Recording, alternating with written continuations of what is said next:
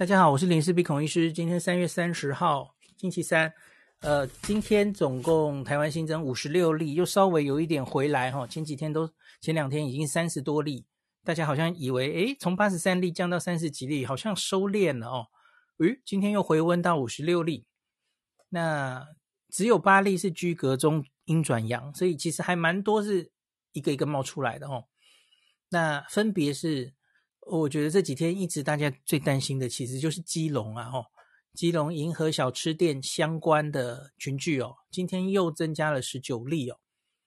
那桃园大潭电厂还是有继续增加十二例，可是其他就还好哦，像是呃树林厂这个六例，新北有一个社区，就是那个后面的地址被念出来那个社区六例啊，那个也怪怪的哦，怀疑可能有一些。也许是气溶胶或是什么水的等等传染，社区可能需要调查一下的那一例。然后，那高雄化工厂两例，那剩下还有十一例左右是零星分布各县市哦，就还是有一些东一个西一个冒出来的那种哦，找不到跟别人的关联的那种哦，感觉有一点层出不穷。我看中央社今天有一个图说，现在好像有十九条传染链是感染源不明的哦。好像比过年前有一点有过之而无不及的感觉。过年前好像最多到十条吧，我没有记错的话，哈。而且哈，过年前就一一去定序哦。我觉得它主要就是四四株病毒，大家知道，主要就是啊、高雄港的 BA two 嘛，然后桃机桃机有好几个都是桃机，那时候北部多半都是桃机那一株，对不对？然后 BA two。南部有一些，然后还有一些零星的，可是这一次感觉是多点开花诶，虽然有一些可能还陆续在定序中哦，可是我看到现在就是每一个每一个好像就都是以前没看过的哦，那好像是以 BA 点二点三为主，可是几株之间也都长得不一样哦，所以这一波怪怪的哦。那我觉得今天整个记者会哈，主要的重点其实就是两个啦，一个还是基隆，基隆这个银河小吃店或类似场所群聚十九例，那这六天以来哈，已经累计六十八例了哈。他看起来阿中是说这个这案还没有收敛哦，因为它散发而且扩及很多场域，大家知道除了这个类似。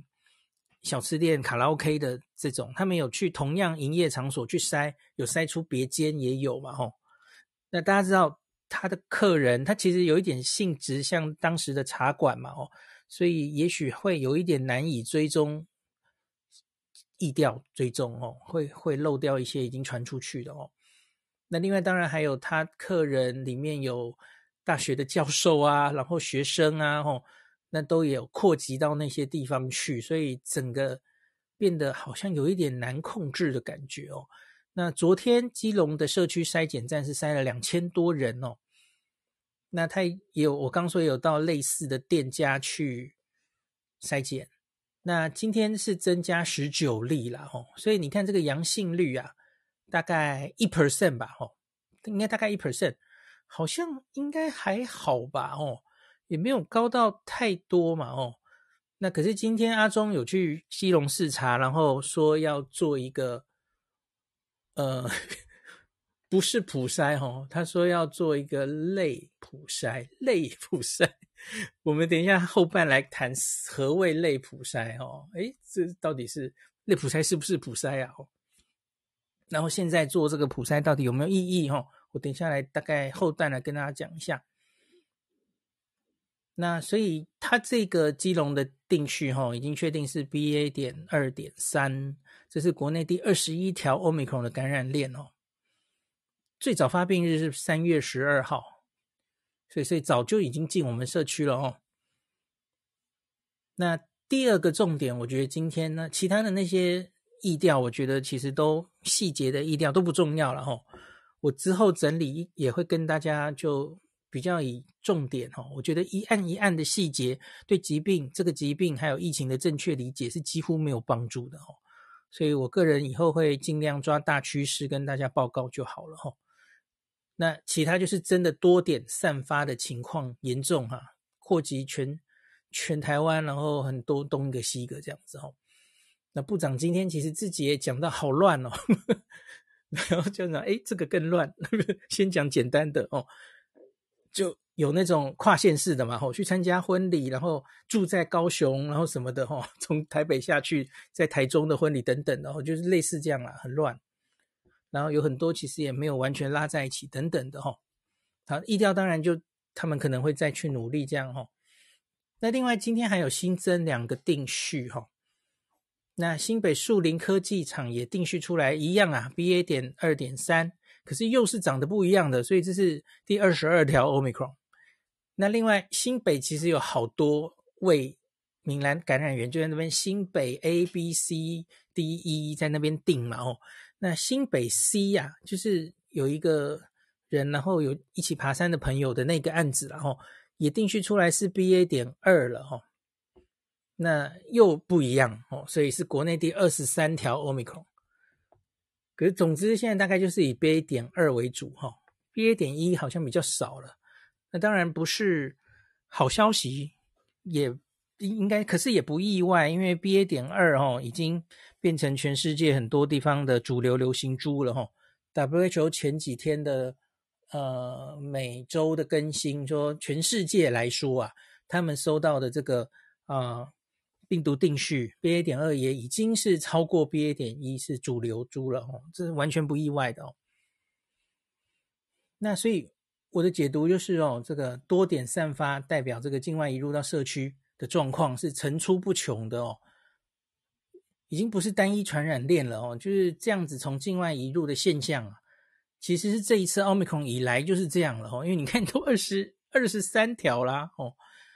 二十三次从境外突破进来，然后被我们抓到，可是你没有办法抓到当初他是谁进来的。有有一些有嘛吼，比方说防疫计程车司机载到一个客人，好，那个有抓到，可是多半其实是没有办法 trace 到他到底是从哪一个人传进来的吼。那我觉得这跟奥密克戎的传染力高当然是有关系的嘛吼。那中间他这个传来传去无症状感染或轻症，可能就这样漏进来了吼。可是看起来是跟我们十四说到十，目前看起来应该不是因为它的关系，可是之后会不会加重我不知道了哦。可是至少现在前面这些大概都是早就已经钻进来的哦。好，那再来有一个人家笑说是工商服务，就是我老婆回报哦，她昨天晚上的疫苗诊，今天也是啦，爆量。她说因为哈。有一个原因是，因为在新北市啊，打这个第一季、第二季哦，可以领一千块的全差便利商店的礼券呢。大家知道那个呃，政府中央是有补助五百嘛，那新北市有加码五百哦，请注意这是要六十五岁以上的长者，那或是五十五岁以上的原住民，那你没有打第一季、第二季，他没有坐在第三季哦，我觉得这是好的哦，因为打在。第一季、第二季没打的人愿意出来打，那其实更珍贵哦，其实更好的哦。当然，第三季也重要，可是从第一季、第二季有这个分开奖励，我觉得是叶师昨天在有话好说也有说，这是很好的嘛吼。然后看起来有效诶，因为老婆就说：“哎，这个 全家礼啊啊，怎么把全家讲出来了？把这个全差便利商店的礼券哦，原本这样哦五百块，现在是一千块哦，好好厚重啊。”大家有没有觉得五百跟一千好像还是有差哈？厚厚一叠，上一千感觉不一样诶，三位数哦。所以而且啊，不限你户籍是要涉及在新北哦。哦，这个你身边假如有长辈还没有打第一季、第二季哦，可以跟他通报、通风报信一下。那这个是有时间限制的，我看一下这个到什么时候哈？因为中央的补助也是嘛，这个加码会。不是加码，对不起，三月二十八到四月十号，哈，呃，中央中央的政策是一到三季，其实都是可以获得五百这个超商礼券，这应该全台湾都是吧？哦，这是有时间限制的，哈，直到四月十号，哈，请大家 把握机会，这是中央补助。那新北市它是在三月二十八到四月十号有加码，哈。那这个五百元就总共一千，请期待健保卡跟疫苗接种记录卡。那请注意，这是加码，是第一季、第二季才有的哈。那老婆说，其实也未必都是冲着礼券来的啦哈。她说这两天也很多愿意打第三季的人出来哈，也是好事哈，老少都有。好，那接下来我们就来讲这个今天的热门话题了，就是 类普筛到底是什么东西呀？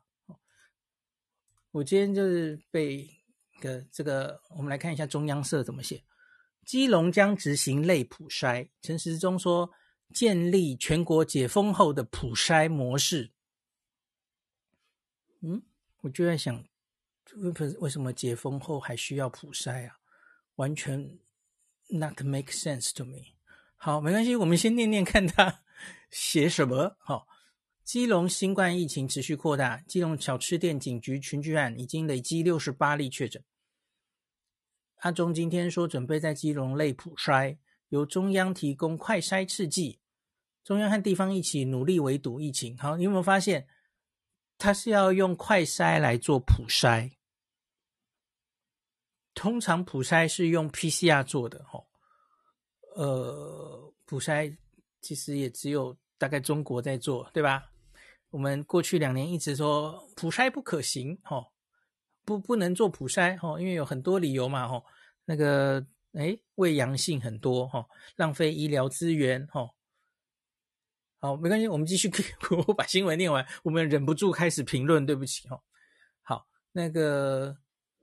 阿中下午四点抵达基隆市府，与居家隔离中的市长林佑昌、市府团队视讯会议。那在市府门口接受媒体联访，他说：“基隆市对疫情掌握非常好，都有按部就班来做。不过看起来疫情已经蔓延一段时间。对，我跟大家讲嘛，最早的一例其实是三月十二号，其实他已经传了很多很多波了，是是可能的哦。”那陈时中表示，经过与林佑昌讨论后，担忧社区其实还有个案，万一在社区还留有个案，恐怕会很难清零。因此，准备在基隆类普筛社区裁剪，由中央提供快筛试剂，让市府发放统计跟回收。陈时中说这件事很重要，要发展未来解封后，未来解封后，所以我们现在应该算还没有解封。是不是这个意思？可是我觉得解封应该是一个渐进的过程，对吧？它是指解封是境外一入零天免隔离之后才叫解封吗？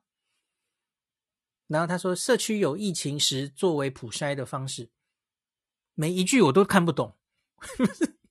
你假如解封，齁，然后未来，呃，呃，境外一入是不隔离的。你可以预期你社区这时候会没有疫情吗？几乎不可能吧。你即使不要到完全解封的时候，社区应该都可能会有一定的疫情啊。你你现在是想要清零吗？不，不太做得到啊。你我觉得又想解封，又想做到清零，全世界是没有这种事情的。这个病毒不会消失的。好，对不起，我又开始评论了。好，继续。那。他说：“基隆这次呢，刚好能够在这次建立起基隆的普筛模式，除了对未来防疫有帮助，也能把基隆的疫情围堵住。我们跟基隆市府一起努力。那会由王必胜跟民政单位合作哦。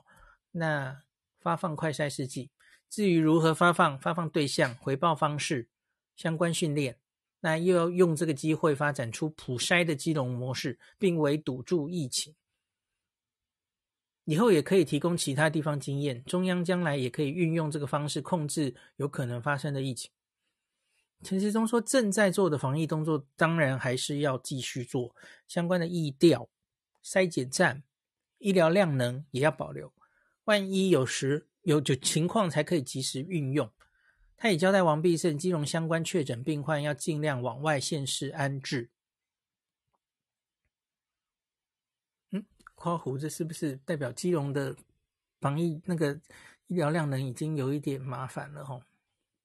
我我今天就在想这件事，因为假如它是类似，嗯，茶茶店的这种会不会出入的分子年纪是比较大的？那会不会有一些人接下来会重症？哈，我其实今天在想这件事，我明天要记得问一下罗一军。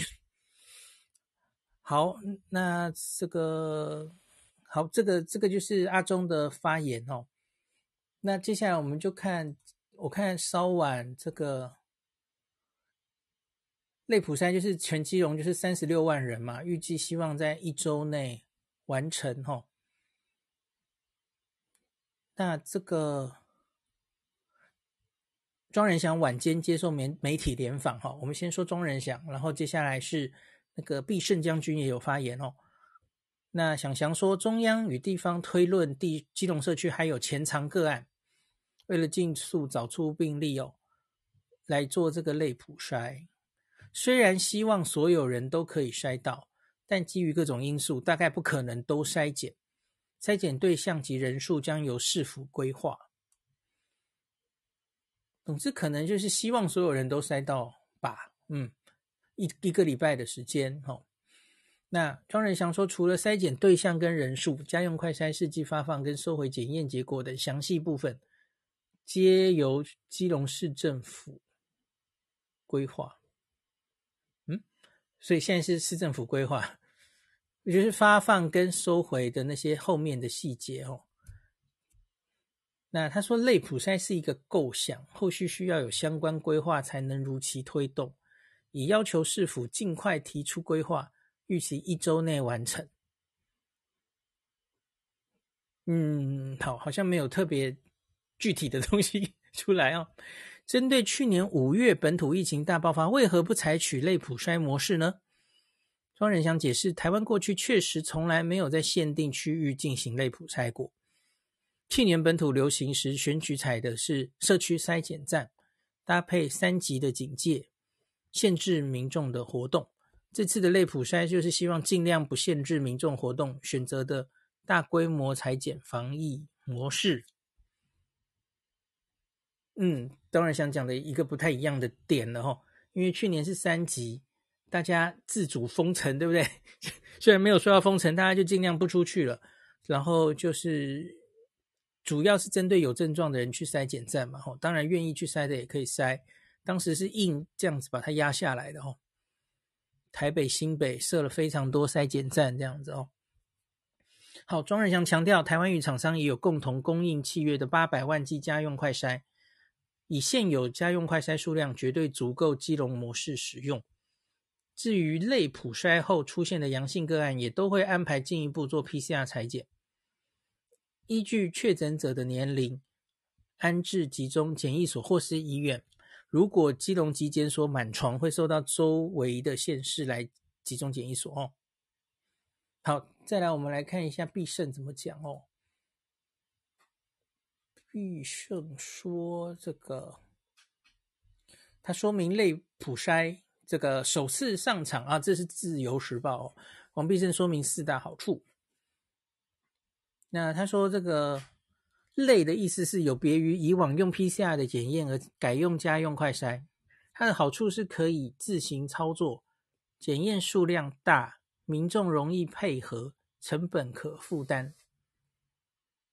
四个好处嘛，吼。”民众可自行操作，可是这也是它的坏处，因为民众自行操作很容易会漏掉，没有正确采取检体，检验数量大，嗯，民众易配合的确是因为很多家用快筛其实只要取前三分之一的鼻孔就好哦，不用插那么深，成本可负担，当然我觉得钱可能是很大的，嗯，一个考量吧哦，PCR 当然是比较贵的哦。那指挥中心将与基隆市府讨论包放，包括发放对象、施作时间、次数间隔、如何发放、如何统计结果哦、使用教学宣导方式等具体做法。他说，基隆市的人口比较集中，市府民政系统完善是有利的条件。好了，呃，发言大概就到此为止。那我来讲一下我自己的意见哦。我觉得快筛这个工具的限制，大家其实应该已经非常清楚了哈。快筛这个东西有一定的胃阳性，所以呢，它需要在盛行率很高的地方来做，或是针对有症状的人做，会比较有意义哦，比较容易筛出来。我我不知道大家记不记得，我们去年五月那个时候成立快筛站嘛，哈，剥皮寮啊，然后新北市的哈，那我们那时候看到的状况就是，因为那时候双北非常的严重，所以然后一开始我们主要其实是筛有症状的啦，哈。直到疫情的后期，其实我们才开始筛无症状的，特别是新北，新北就说希望找出隐形传染链嘛，所以全部都用快筛来筛哦。那基本上哈有症状的，那极高比例在当时的台北去筛，几乎 PCR 后续都是阳性的哈。那这就是快筛这个工具的特性。可是我不知道大家记不记得，当时全台湾也风声鹤唳嘛，所以。台中也去做啊，然后高雄也去做，可是当时双北以外的地方很明显那个案例是不够多的，所以常常出现新闻说，哎，快筛哦，十个阳性，后来 PCR 全部都是未阴性。我不知道你有没有印象，有类似这样的新闻，而且不止一次哦。那罗一军有跟大家报告嘛？哈，罗一军有一阵子就会在那个时候会跟大家报告说。呃，在双北来针对有症状的人做快筛很有意义哦，可是其他地方就要很小心判读了哈、哦，还不如直接做 PCR。好，大家应该记得，所以你应该从这段描述你就很知道大概这个快筛应该做在哪里哦。所以呢，只从我们今天看到的数字，呃，昨天说基隆的筛检站大概两千多人。然后今天可能是十九例的相关案例被筛出来哦，我希望这个数字大概是对的哦。所以你现在针对有怀疑的哈，这些有接触史的人去筛，你都只有百分之一的阳性率哦。我相信基隆现在的盛行率绝对没有百分之一，一定是更低的。在这种状况下，你去让三十六万人都去做快筛。庸人自扰，完全没有意义。我觉得你会筛出一堆未阳性，折腾死自己。嗯，我完全不知道这件事的意义是什么。你打脸从前的自己啊！我应该怎么讲呢？呃，我们之前坚持不要普筛，我们讲的其实是 PCR 啦。我们讲的是 PCR，所以你之前其实是做 PCR，你都觉得不愿意做。哎，这这这件事，其实我那时候有跟大家讲嘛。阿中自己在记者会就说，我我两年来多半其实我是尽量希望，就是指挥中心很辛苦，我不要批评他们。可是我唯唯一一次就我完全听不下去的，就是 P 阿中那时候说普筛不能做，不能做 PCR 做，因为胃阳性高达五 percent。我那时候是直接跟大家讲，我很温和的讲了，我说阿中 PCR 的阳性胃阳性没有五 percent 这么高啦。你那时候是 PCR 都不愿意做，那你知道胃阳性这么高的时候是不应该做那个 普筛的哦。那可是现在快筛这个工具很明显一定会有胃阳性的问题的，而且你现在是要针对全部的人，在盛行率不高的地方，然后不是只针对有症状的人做哦，你无症状的人也要都要做。我真的觉得这只是浪费钱而已。你真的要做，你还不如做 PCR。你用 pooling 去做，讲了很多次了嘛。三十六万人又怎么样呢？你用十比一的简体，只是三万六千次 PCR 而已啊。这是我们负担不起的吗？三万六千次，我们 CDC 最近才网页上才做出了那个池化的标准系统的 SOP，有有网友传给我。Pooling 可以做啊，我们之前也做过嘛，我记得也是必胜的某一次任务嘛，吼，我们在很短的时间内做了非常多 PCR，对吧？也是用磁化的方式嘛，磁化最适合在这种时候做了，因为你你可以预期那个阳性率一定不高，你就十个一落，十个一落，或者五个一落也可以啦，吼。那你有阳性的，你再针对其中的简体，再把它一一个做出来，这还比较准。PCR 是没有什么特别的伪阳性的问题的，这时候你真的要做，你就放下身段；你真的想做，你就做补筛。我觉得他们其实可能只是不希望跟中国大陆一样，哦，所以就 突发奇想用快筛来做。可是我觉得这是制造问题，这很奇怪，嗯，啊，好，怎么会这样呢？然后呢，我更觉得是，这是完全以清零为目标才会做出这样的举动啊！真的这么需要做这件事吗？呃，应该这样想哦，就是我相信基隆现在其实还没有这么严重才对，相比于去年的双北哦，应该还没有哦，以那个阳性率看起来。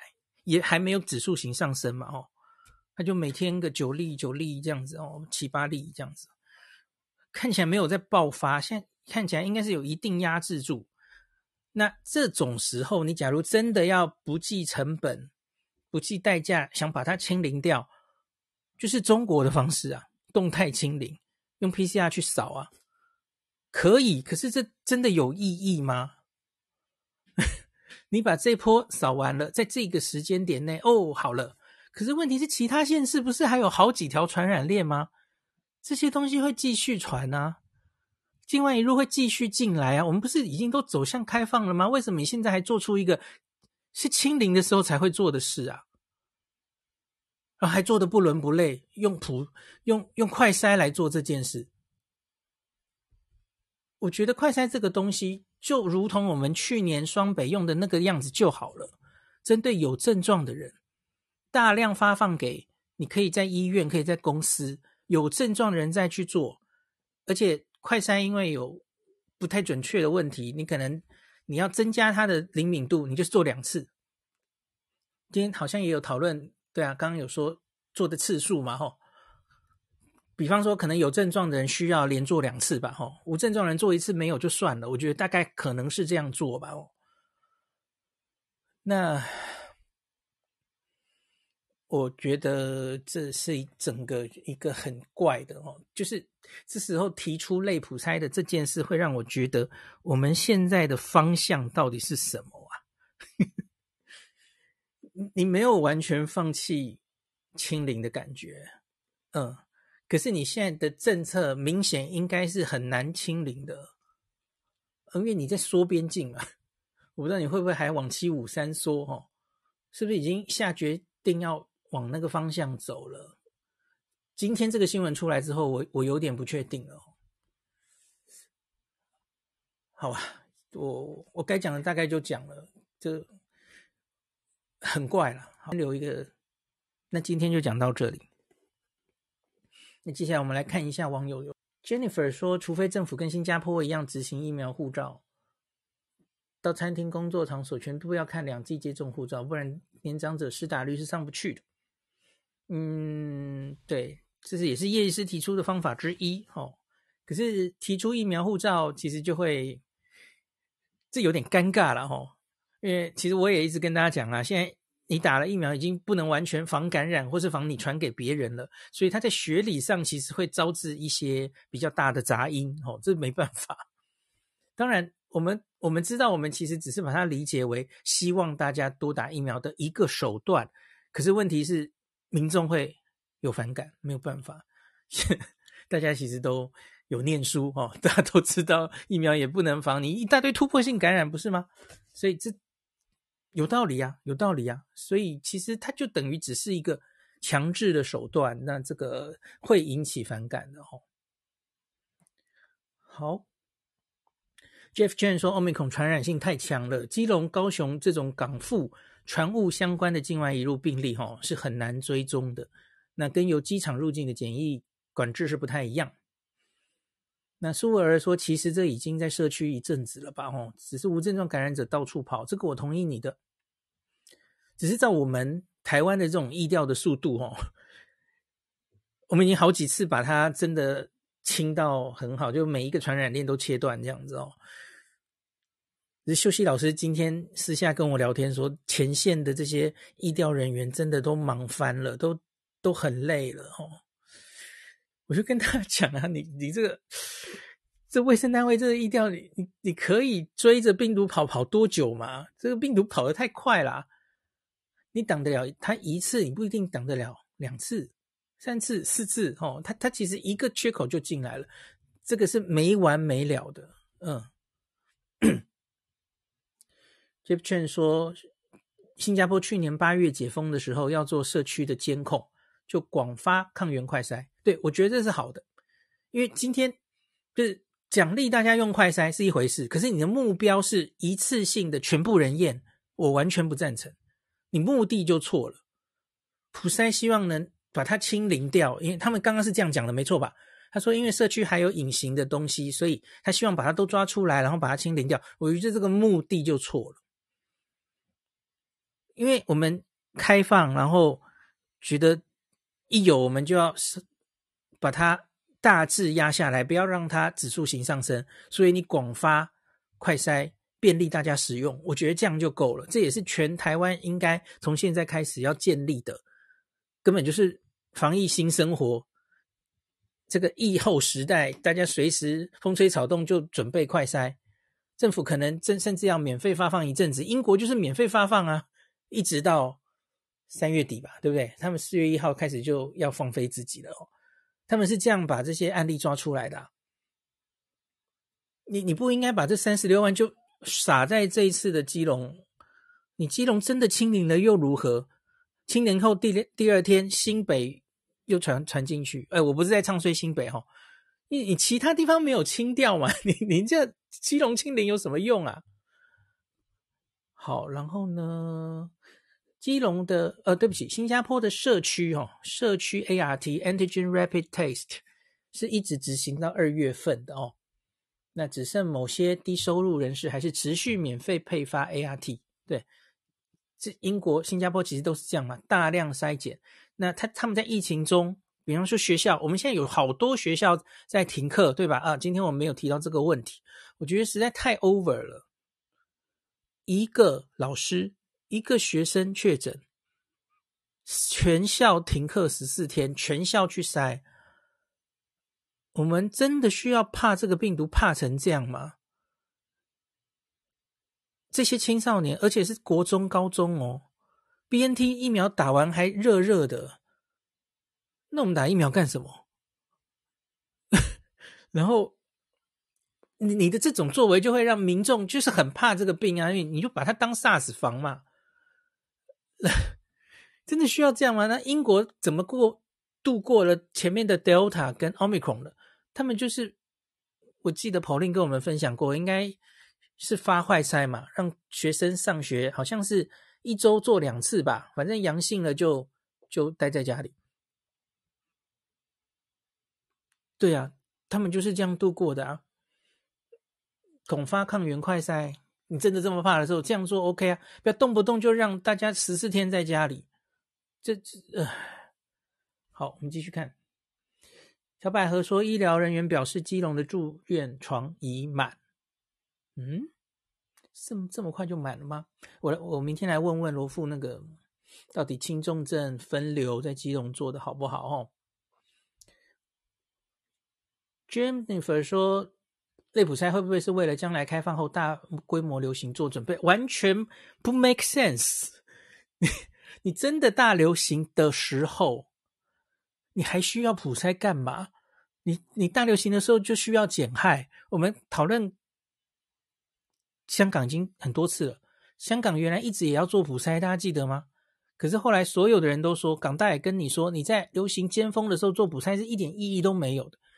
因为你普筛就是一个 cross sectional，你在这个时候希望一次抓出所有案例，然后该隔的隔，该怎么样的怎么样，希望尽量做到清零，这是普筛的意义。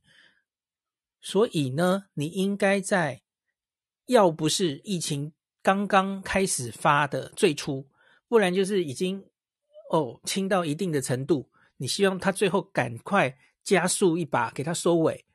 一次把它抓出来，你应该最前面或最后面来做普筛这件事情。所以香港现在就到现在都还没做嘛，哦，他们大概是就算真的要做普筛，可能会到四月底以后吧。等到案例更少之后，假如还是存在清零的我不敢说幻想，好好吧，存在清动态清零的政策，那可能再做个普筛吧，吼，在案例已经很少之后做才有意义啊。所以你说已经开放之后大规模流行，还去做什么普筛，根本不用做啊。好的，Jeff Chen 说，我猜是要走新加坡的 ART 模式，在社区中广设监控，这样就够了，这样就对了。你根本不应该讲出普筛两个字。嗯，好。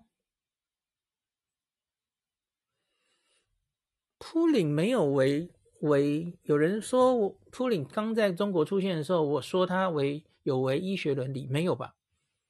我那时候应该说的是会不会有不准确的情形才对吧？跟医学伦理没什么关系啦。因为你假如是十个人的检体都混在一起，哦，不知道。嗯，比方说那个病毒量其实就会稀释就很低很低嘛，哦，会不会因此其实侦测不到？我怕的是不准确的问题啦，不是，这跟伦理无关。好的，有人问我说，现在是否还可以测血氧浓度判定有否感染？对，测血氧浓度是看你有没有已经重症了，不是判定你有没有感染的哦，完完全。不一样，哦，就已经你已经确诊的人，你才需要用血氧机去 monitor，哦。那你假如也没有一些感染的症状，没有一些呼吸道症状，你直接测氧气，发现你氧气低低的，你当当然有可能是别的病，对吧？不是一定是新冠肺炎才会让你氧气低嘛，很可能还有别的很多病啊，哦。嗯，有一个香港朋友，哦，他说这个。台湾现在第三针的人数很高，问题不大了哈，应该是可以全面开放，不要走共产党的路哦。快筛也不需要啦，这这个有症状就去诊疗，没有症状是不用管的啦哦。我基本上也同意这件事了。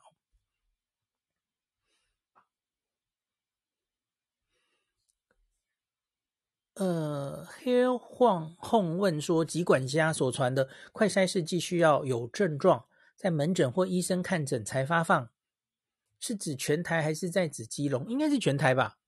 就基本上快筛这个东西，还是希望是在有症状的人做的，会比较有意义。那个伪阳性的几率会比较低哈。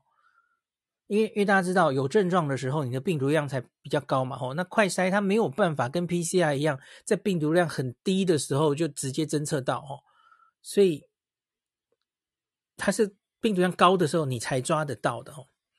所以有症状的时候，通常假如你真的是新冠哦，你病毒量高的几率是比较大的，所以这样去抓会比较容易抓到哦。所以比较容易是检查用在到。有人问我说，这样一直补打疫苗的情况会有停止的时候吗？我觉得可能有啊，因为我刚这个前一集有跟大家说。防重症才是现在的重中之重嘛，所以我觉得防重症的效果其实没有大家想象的差的。你打到第二剂或第三剂，应该至少，特别是年轻人哦，我相信那个防重症的感染率至少六个月都没有问题。所以呢，你假如是一个已经打了第二剂，有一定防护力的人哦，那以后，那第三剂以后会不会这个防护力可以维持的更久？我觉得是非常有可能的。因为防重症主要靠的是 T 细胞，你的记忆细胞这两个，而不是综合抗体哦。那综合抗体其实是你所有的病啊都不需要，你没有一直接触到这个病毒的话，血里不需要一直有很高浓度的抗体。重点是你真的在遇到它，在被感染的时候。你可以把这些军队吹出来，哦，从记忆细胞叫出来，T 细胞又出来了，哦，可以有效的预防中，不是预防，诶，也对，预防你不会走到重症，这一点就够了嘛。而这一点，我相信它很可能是，假如我们现在已经要打到第三剂之后，很可能是可以超过半年的。我们需要后续数字才知道它到底可以维持多久，哦。那所以以后会不会就进展到？嗯，也许是一年打一次就够了，甚至根本不用那么久。我觉得是后续才会知道的事情哦。我相信未来的趋势绝对不是追逐着你的综合抗体要高，防有症状的感染，又给你拉到七八十，要一直这样拉起来，绝对不可能这样搞的啦吼。你你你要这样搞，人人们也不愿意这样打啊吼。或是说真的要这样打的话，我干嘛打你这个发烧频率那么高的 mRNA 疫苗？我希望打 Novavax 或高端啊，吼，打了没什么感觉，可是综合抗体不错啊，然后防重症也好，就就好了嘛。哦那所以我不知道，我我真的不知道未来会不会有五六七八季，或是每年要打，或每半年要打，这个是以后我们才会知道的事吼。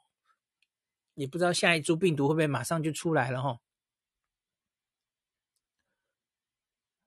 好，这个好像差不多了吼。PK 痛又说，我们应该要利用这个奥密克戎可能是上帝的礼物。这个 这阵子常常有人这样讲哦。何美香老师这几天上有话好说，还是说的奥密克戎可以算是一个天然的疫苗哦。他其实常一直这样跟大家讲哦。虽然我也是不太好意思太大声讲这句话，因为毕竟这件事其实应该算是专家意见，对吧？我我们也不能完全确定这这样走一定是最好的哦。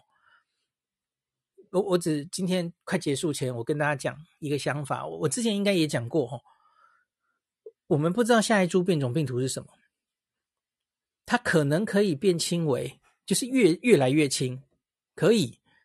可是它有没有机会再变重回来？我觉得也可能哈。它解读演化树又走回类似 Delta、类似 Alpha 这边哦。结果，哎，它又变得比较容易重症，比较轻，容易侵犯下呼吸道。假如这一株病毒，然后它出现在今年秋天，回头我们到那时候，假如还没有完全开放，你会不会非常悔恨？我们应该要夏天勇敢迎向欧米孔的挑战，会吧？一定会吧？好，那当然，假如你最后继续等到下一株变种病毒，哈，然后我们八九月好啦。抗 这个抗体都下来了，保护力都下来了，我们全民去打第四剂，然后冬天哦来了一株更弱的类似奥密克戎的奥密克戎的表弟，好吗？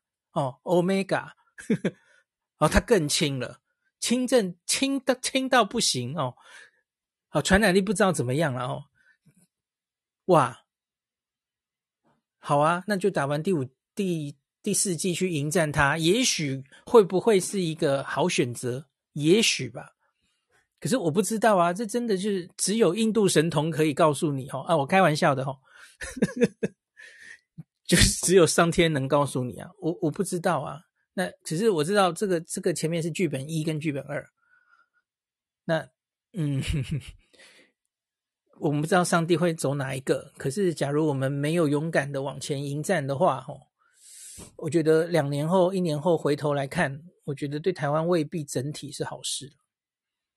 那全世界就接下来，我相信一定就是一直开了，到这个夏天哦，就一直恢复原本的交流哦。